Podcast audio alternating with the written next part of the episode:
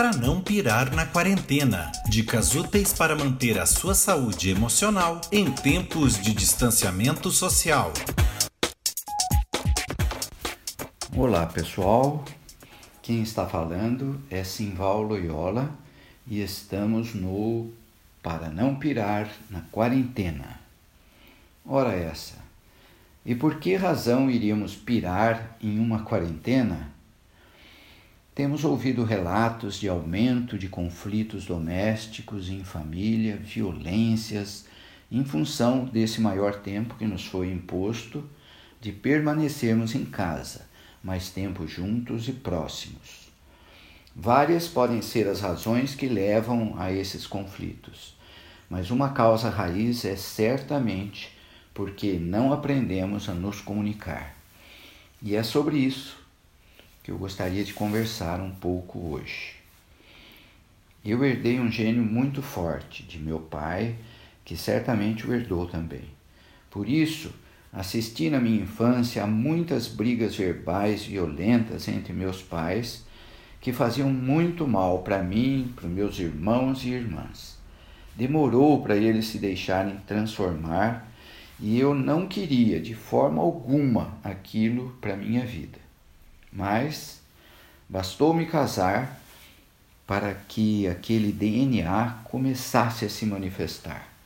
Um pequeno gatilho, uma frustração qualquer, uma coisa simples, sem qualquer importância, bastava para o sangue ferver e a ira se manifestar sem discussões violentas como na casa dos meus pais, porque a má simplesmente se calava, mas socando as coisas, chutando portas, falando alto, com ira, sem parar.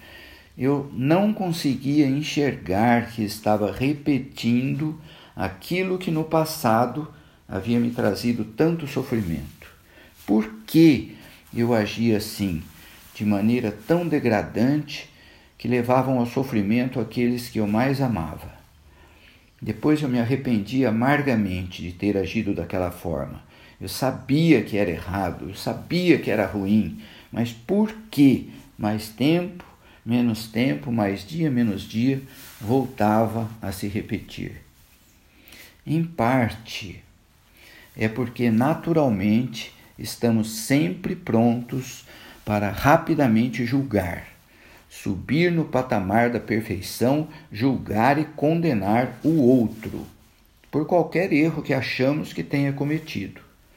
E eu disse em parte, porque existem coisas ocorrendo na dimensão espiritual que não enxergamos e não compreendemos bem. Mas daquilo que podemos ver, somos naturalmente, sem qualquer esforço, rápidos em julgar, rápidos em condenar os outros.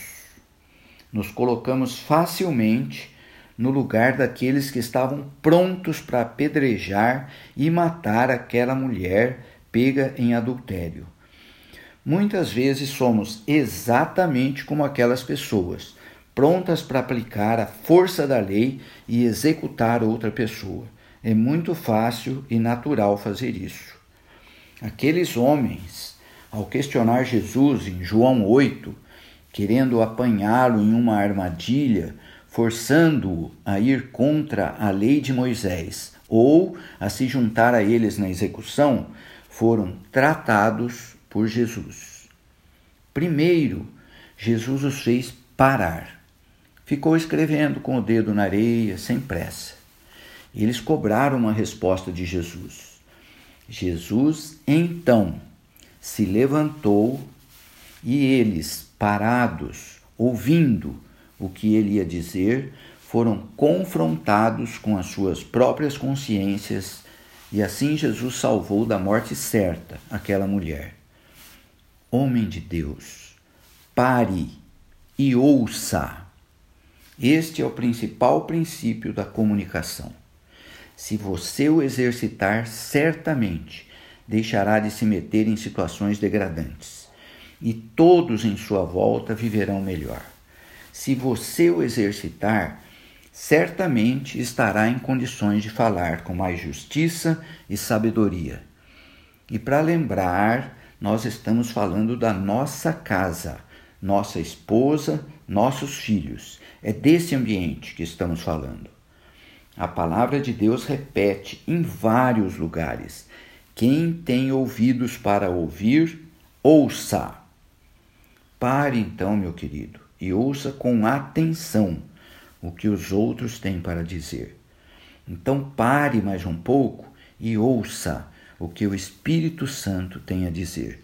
Deixe Deus transformar mais e mais a sua vida. Não lute com suas próprias forças. Deixe Jesus te ensinar. Essa é a dinâmica do céu. A palavra diz em Jeremias 17, 9, que enganoso é o coração do homem mais que todas as coisas. Não reaja a uma sensação, não haja pelo que você sente na hora, mas se mova por uma direção, fazer o que é certo aos olhos de Deus. Isso será maravilhoso para a sua vida. Cumpra um princípio divino e você certamente vai viver as promessas se realizando na sua vida. Bom, nós já paramos e ouvimos. E agora? O que vamos falar? O que vamos falar, por incrível que pareça, tem menos importância do que como vamos falar. Mesmo porque na sua casa, aquilo que você vive, aquilo que você faz, fala muito mais do que o que você diz com a sua boca. Mais importante para o resultado que se espera não é o que falamos, mas sim como falamos. Podemos falar a mesma coisa de muitas formas diferentes e conseguir resultados, às vezes até opostos àquele que desejávamos, somente pela forma como falamos. Provérbios 15:1 diz assim: A resposta branda desvia o furor, mas a palavra dura suscita a ira. Com base nesse princípio bíblico, de Provérbios 15, 1. E lembrando que no meu último podcast usei alguns termos e expressões que podem ter causado algum constrangimento. Eu, de coração, se você se sentiu assim, peço que me perdoe. Havia uma intencionalidade de, falando a homens, causar algum choque, pois homens são naturalmente acomodados e muitas vezes precisam de algum choque para acordar e se mexer. E estou falando de mim também, logicamente. Mas, é, voltando ao assunto de como então falar, além do importantíssimo Provérbios 15:1, outro princípio bíblico a ser seguido deve ser o de Filipenses 2:3, que diz: Nada façais por partidarismo ou vanglória, mas por humildade, considerando cada um os outros superiores a si mesmo.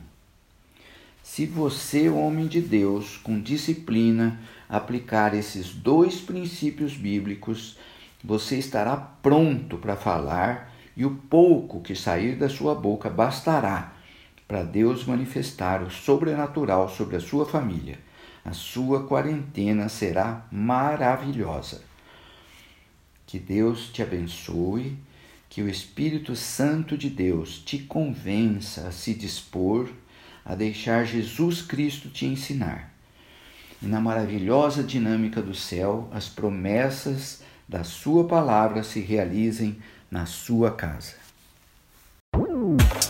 para não pirar na quarentena. Dicas úteis para manter a sua saúde emocional em tempos de distanciamento social. Acompanhe toda a programação da Igreja Metodista no Matão através dos perfis oficiais no Instagram, Facebook e YouTube, também no Spotify, Google Podcasts e no site www.metodistadomatão.com.br/web.